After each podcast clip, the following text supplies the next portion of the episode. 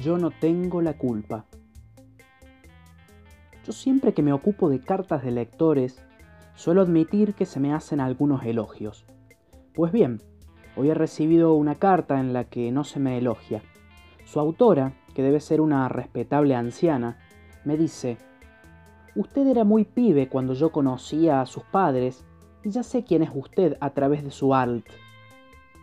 Es decir, que supone que yo no soy Roberto Alt cosa que me está alarmando o haciendo pensar en la necesidad de buscar un seudónimo, pues ya el otro día recibí una carta de un lector de Martínez que me preguntaba, Dígame, ¿usted no es el señor Roberto Justi, el concejal del Partido Socialista Independiente? Ahora bien, con el debido respeto por el concejal independiente, manifiesto que no, que yo no soy ni puedo ser Roberto Justi, a lo más soy su tocayo, y más aún, si yo fuera concejal de un partido, de ningún modo escribiría notas, sino que me dedicaría a dormir truculentas siestas y a acomodarme con todos los que tuvieran necesidad de un voto para hacer aprobar una ordenanza que les diera millones. Y otras personas también ya me han preguntado, dígame, ¿ese Alt no es seudónimo? Y ustedes comprenden que no es cosa agradable andar demostrándole a la gente que una vocal y tres consonantes pueden ser un apellido. Yo no tengo la culpa que un señor ancestral, nacido vaya a saber en qué remota aldea de Germania o Prusia, se llamará Alt. No, yo no tengo la culpa. Tampoco puedo arguir que soy pariente de William Hart, como me preguntaba una lectora que le daba por la fotogenia y sus astros. Mas tampoco me agrada que le pongan San Benitos a mi apellido y le anden buscando tres pies. ¿No es acaso un apellido elegante, substancioso, digno de un conde o de un varón? ¿No es un apellido digno de figurar en chapita de bronce, en una locomotora o en una de esas máquinas raras que ostentan el agregado de máquina polifacética de Alt? Bien, me agradaría a mí llamarme Ramón González o Justo Pérez. Nadie dudará entonces de mi origen humano y no me preguntarían si soy Roberto Giusti, o ninguna lectora me escribiría con mefistofélica sonrisa de máquina de escribir, ya sé quién es usted a través de su alt. Ya en la escuela, donde para dicha mía me expulsaban a cada momento, mi apellido comenzaba por darle dolor de cabeza a las directoras y maestras. Cuando mi madre me llevaba a inscribir a un grado, la directora, torciendo la nariz, levantaba la cabeza y decía, ¿Cómo se escribe eso? Mi madre, sin indignarse, volvía a dictar mi apellido. Entonces la directora, humanizándose, pues se encontraba ante un enigma, exclamaba, ¿qué apellido más raro? ¿De qué país es? Alemán. Ah, muy bien, muy bien.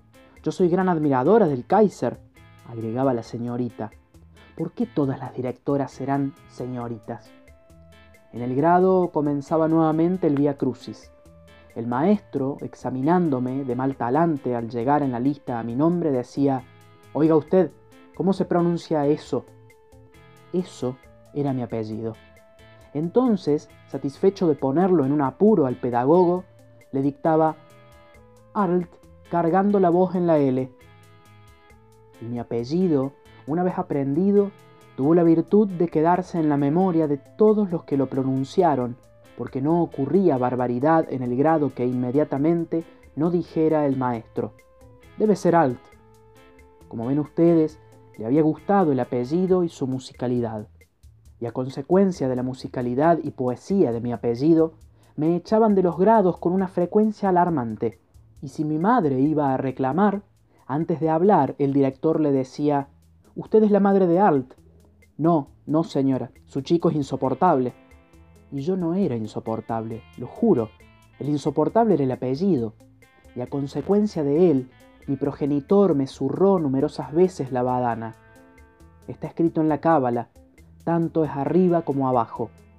Y yo creo que los cabalistas tuvieran razón, tanto es antes como ahora. Y los líos que suscitaba mi apellido, cuando yo era un párvulo angelical, se producen ahora que tengo barbas y 28 septiembre como dice la que sabe quién soy yo a través de su alt. Y a mí me revienta esto. Me revienta porque tengo el mal gusto de estar encantadísimo con ser Roberto Arlt. Cierto es que preferiría llamarme Pierre Pont Morgan, o Henry Ford, o Edison, o cualquier otro eso de esos.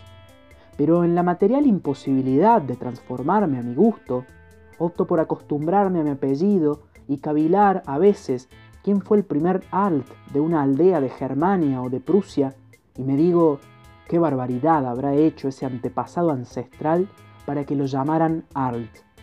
O quién fue el ciudadano, burgomaestre, alcalde o portaestandarte de una corporación burguesa que se le ocurrió designarlo con estas inexpresivas cuatro letras a un señor que debía gastar barbas hasta la cintura y un rostro surcado de arrugas gruesas como culebras.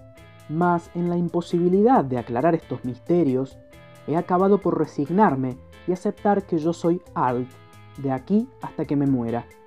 Cosa desagradable, pero irremediable.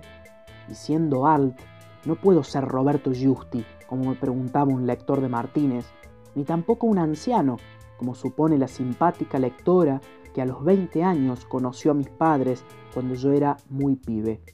Esto me tienta a decirle, Dios le dé 100 años más, señora, pero yo no soy el que usted supone.